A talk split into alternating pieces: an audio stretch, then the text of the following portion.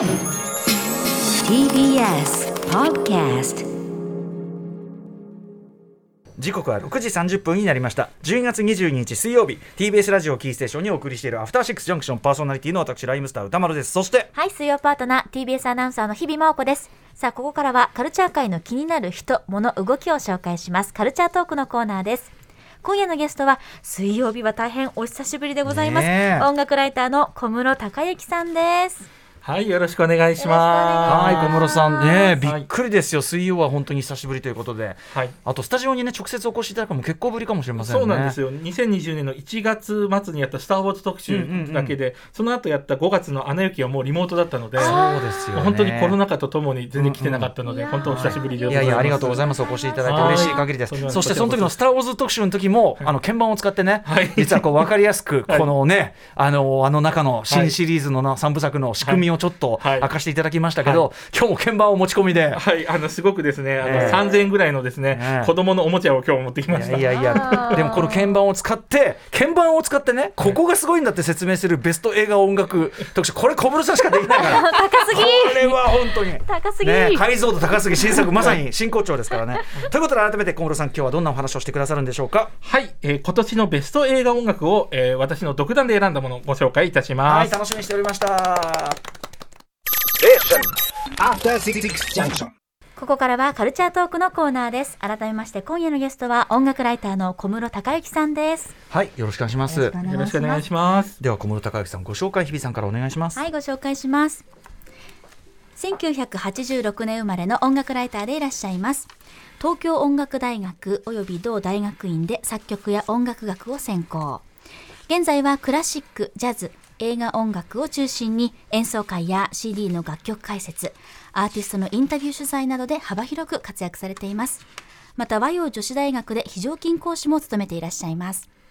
この番組では毎週金曜日の夜8時から1週間の番組を振り返るフューチャーパストでも大変お世話になっております。はい小室さんいつもありがとうございます。いえいえ、こちらこそお世話になっております。あの前回のフューチャーパスト前々回くらいかな、あの、はい。えっと岸正彦先生ねお迎えして、はいはい。あの東京の生活史ね、うん。えーのまあそのお話を伺った時に、はい。あのまあす自分からもちょっと推薦コンテンツあコンテンツライダーとしてということかな、であの NHK のねはい。100分で名著というシリーズの中の、あの岸先生の回で、はいディスタンクションというね、はい。まあ社会学の名著、はい。これを紹介されてるってこれがおすすめですとおっしゃってて、は僕これあのちょっと変則的なんですけど、はい。あの NHK がその100分で名著とかの小冊子出してるじゃないですか。はい、そうですようん。ね。あれ買って、はい。あれを読んで、なるほどという、ちょっと、ちょっと変則的な、はい。あの、あの、接種の人たちも、でもすごく分かりやすかったし、さすが岸さんというかね、うんあの、いきなりディスタンクションいやや行こうとしちろんそうですね。ちょっとね、ハードル高いところがあったから。私もあの番組の方をね進めたんであって、書籍はさすがにハードル高いと思ってたんですけど、はい、番組の方もでも、あの、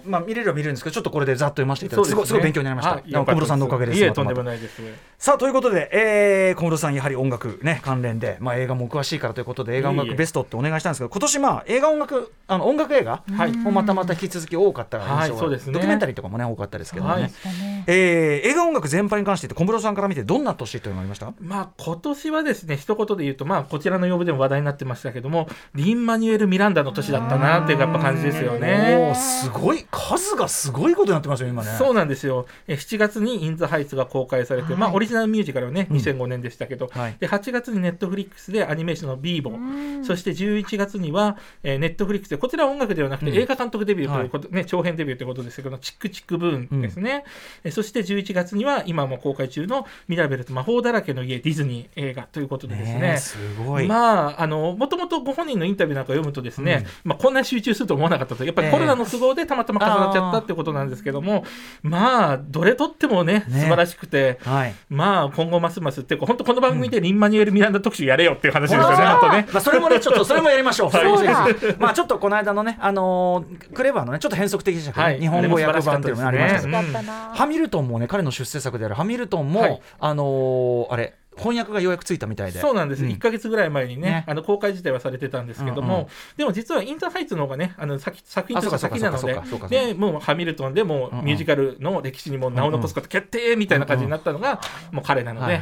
ぜひね、あの特集をまた別途したいんですけども、まあ、えー今日はですね、おそらく気づいたのは私だけであろうという、超ま、ちょっとじゃないですね、超マニアックな、えー 今年の映画音楽トップ3をご紹介したいなと思います。はい、はい。ということでガンガンいきましょう。早速、えー、何でしょうか？お願いしますはい、えー私小室孝之が選ぶ今年の映画音楽トップ3第3位は21ブリッジです。意外。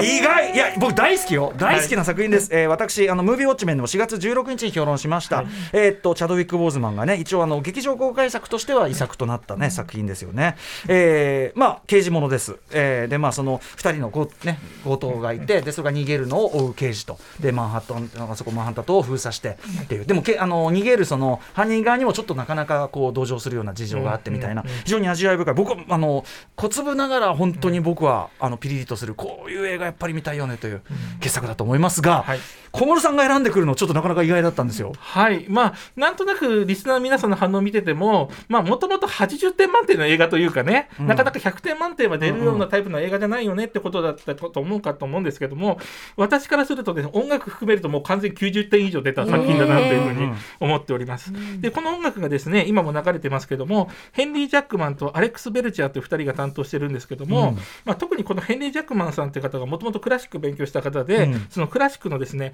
音名象徴というクラシック音楽の技法が使われてるんだなってことが、なんとなく聞いてくると分かってくるんですよ。音名象徴はい音の名前の象徴と書いてはい音名象徴、そうなんです。これはですね、アルファベットを音に変換する技法でですね、基本はドイツ音名で考えるんですね。うんうんだから、まあ、A というか、まあ、ドイツ語だと A ですけども、うんラ。そして B はですね、C ではなくて C のフラットなんですね、米はうんうん。ドイツだと。で、普通の C のナチュラルは H なんですけども、うんで、C はド、D はレ。で、ちなみにレのフラットとかだと、ですっていう言い方をするんですね。DES って書いてドイツ語だと。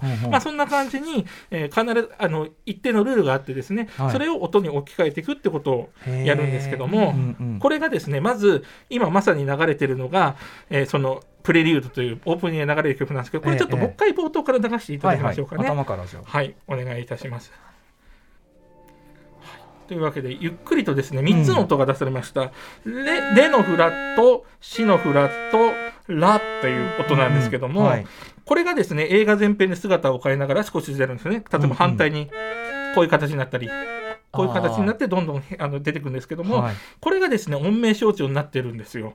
で、まさに最初がレのフラットなので、これよくあのクラシック音楽の世界だとですね、死ですっていうところに引っ掛けられるので、ええ要するにここ父親の葬儀の場面なんですよね。うんうんうん。でそして、米っていうのが B なので、ブリッジ、まさに21ブリッジっていうね、うんうんうん。あのタイトルが、まあ、マンハッタンのね、こう封鎖するっていうところにかけられてるんですけど、実はそれだけじゃなくて、音楽でもこのブリッジという、うん。まさに何かと何かをつなぐってことを意味してるんじゃないかなっていうのが見えてくるんですよ。で、えーそれでですね、えー一番最後の、あー、ラの音っていうのが、これがアンドレですね。A だからはい、主人公うんうんっていう形になってるんです。ええいやいやその言われればえ？って思うけど これ単なる偶然じゃないんですか？はい、これね、あのここだけだったらもちろん偶然って言い方とかね、言えますけども、うんうん他の場面とかでもね、ちゃんと場面に一致してる風になってるからびっくりしたんですよ。ほうほうほうほうで次にお聞きいただきたいのは、結構物語の中盤になって、えー、この中盤以降のキーとなるフラッシュドライブ、日本語で言うと USB ドライブですね。うんうん。それの、えーちょっと注目が集まるこうシーンでですね、うん。こういう音楽が流れるんです。はい、というわけで、ここは、うん。あの始まりの音が変わって、うんっていうふうにですね、うんうん。ラ、ソの、ね、フラット、そしてファっていう音が流れて、うん。まあ、このソのフラットはちょっと解釈の余地があるんですけども、このラがやっぱりアンドレでですね、うん。ファが F なので、これがフラッシュドライブの F っていうのがマジですね、えー一致してるのが本当？あまりにも綺麗にそこに注目したシーンで、ここの音形が流れ出すんですよ。だから合わせてるとしか思えないんですよね。小室。さん見てて、はその最初これ音名象徴なのかな？怪しいなと思って見てて、はい。い、やフラッシュドライブのとこでファー来た、間違いないみたいな。あそれはですね最初は実はちょっと分かんなくて、うんうん。あともう一回見直してって感じだったんですけども、なんかこう明らかに音楽の使い方が普通と違うのでそうじゃないと説明つかないんですよね。はい、で最後もう一箇所だけなんですけどもいよいよ、まあ、ネタバレしないように気をつけますけども映画の終盤黒幕との対話シーンで流れるですねもう一曲、最後の曲ちょっとお聴きください。はい、というか今度はですね「ド」そして「ラ」で「ラ」のフラットなんですけども、うんうんうん。このラが、まあ、さっきから言ってる通りアンドレなんですよね。うんうんうんで、まあ、ラのフラットはあえて言えばアサルトとか、まあ、アーサシンとか暗殺とかっていうちょっと場面にちょっと対応してるんですけども、うんうんでネタバレにならないように言うとこの「ドの」まあ、つまり C の音なんですけ C どの人。うん。C があの役名の頭文字になってる人が黒幕だっていうのがちゃんと一致してるんですよ。えー、マジちょっとか鳥肌立っちゃった。でここだけじゃなくて他の場面もそうなってるんですよ。んうんうんでちょっとびっくりしちゃいました本当に。ここまでやるみたいな。へえこういう音名象徴的なのを使った、はい。そういう映画音楽ってやっぱりさすがにそう多くはない、多くないと思うんですけども実は次にご紹介するのも、ちょっと実は音名象徴だってたまたまこえー。う続いたっていうのがびっくりしたんですけども、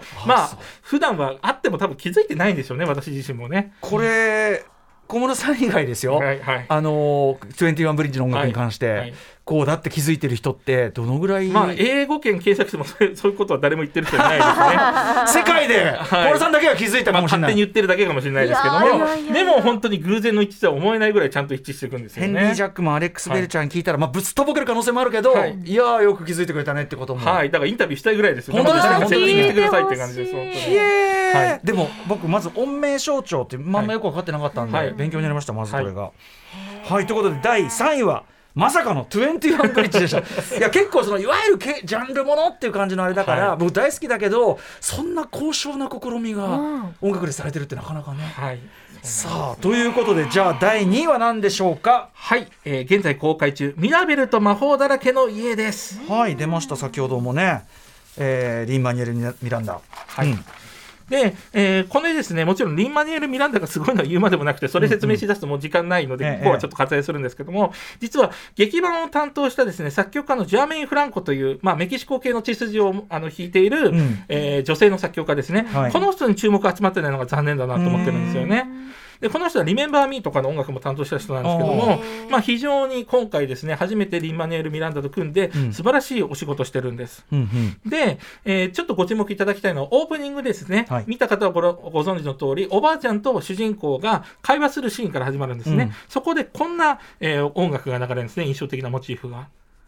はい、ありがとうございます。こんな感じで流れです。で、まずメロディーはですね、これがおそらく、まあ、あの、この家であったりとかですね、えー魔法であったりとか、まあ、映画全体の何か象徴するライトモチーフになってて、いろんなところに出てくるんですよ。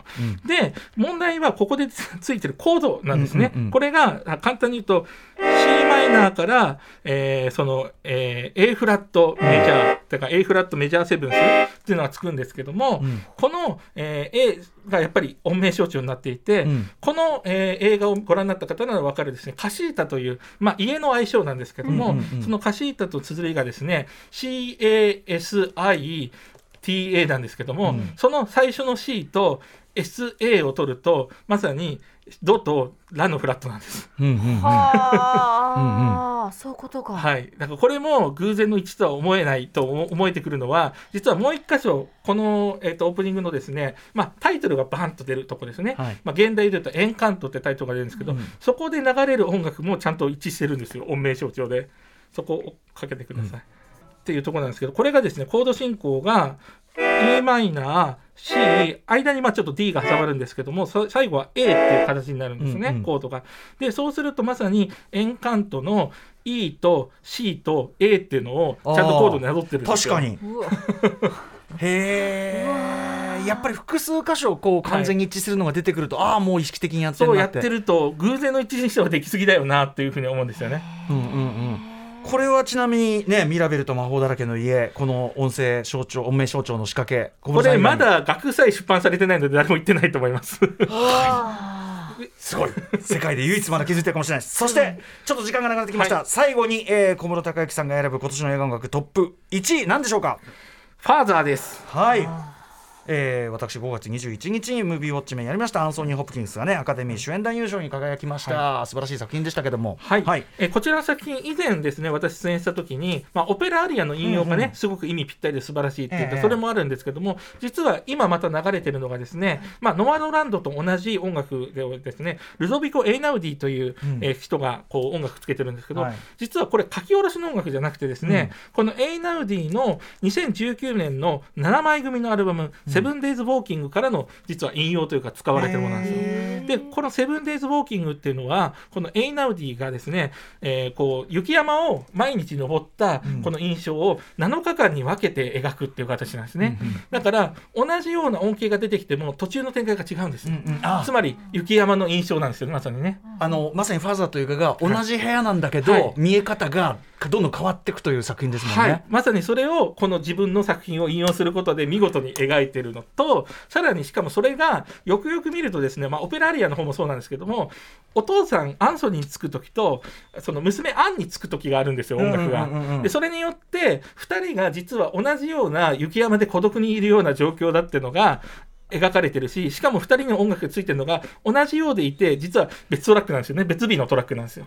あーだからそうか、はい。同じような心情的立場にはいるけど実はここ違うそう別のところとか別の日にいるしとかっていうところで。ファーザー見た人なら鳥肌もんの。そう。だからオペラアリアの方と合わせてもう完璧としか言えない音楽使いでもうねちょっとあのだから今年どころか結構障害ベスト級のね一つですよね。こう音楽使いで言ったらひえすごすぎるエイナウディ だしやっぱりそのあの美術使いとかも含めて、は作品としての構築度がやばいですね、はい、もう。だから本当に美術でやってることを今度音楽でも実はやっていたっていうのがね。あ本当に隙がないですね。そう完璧な作品です本当に。ちょっと鳥肌また立ってしまいました。ね。えーこれちなみにファーザーのこのこの件に関してははいこれも多分いないんじゃないでしょうか。あんまり英語圏ところもいないは。いこれも見見たけどそういうことを言ってる人はいませんでしたね。はい、ゾビコ・エイナウディの凄さ皆さんはい。聞けてよかったですね。本当に。いやでもさすが。いやいやいや、とんでもないです。はい。こう解像度高すぎ新作。そのものですねこれは本当に。本当だ。すごすぎ。でもこれはすごくポジティブなね、はい。よりあの作品が味わえるねあれで本ね当に。ありがたいことです。いやーすごいびっくりしました。ということで最後に、えー、小室さんからお知らせことなどお願いしますはい、えー、普段からいろんな、えーライターとしてものを書いてるんですけど、今日ですね、日本コロンビアさんから NHK 交響楽団の CD が出たんですね、原田慶太郎さん式の。うんそれの曲目解説書いていて、メインがですね、ピアソラのバンドネオン競争曲を書いて素晴らしい演奏なので、まあ、ピアソラとかクラシックをお好きな人は、ぜひチェックしていただければ嬉しいです。うんはい。はい、ということで、小室さん、本当に今年は大変いろいろね、お世話になりました。いえいえ本当に引き続きよろしくお願いします引き続き来年もよろしくお願いします。はいえーここまでは音楽ライターの小室孝之さんでした。ありがとうございました。ありがとうございました良いお年を。良いお年をどうも。After Junction.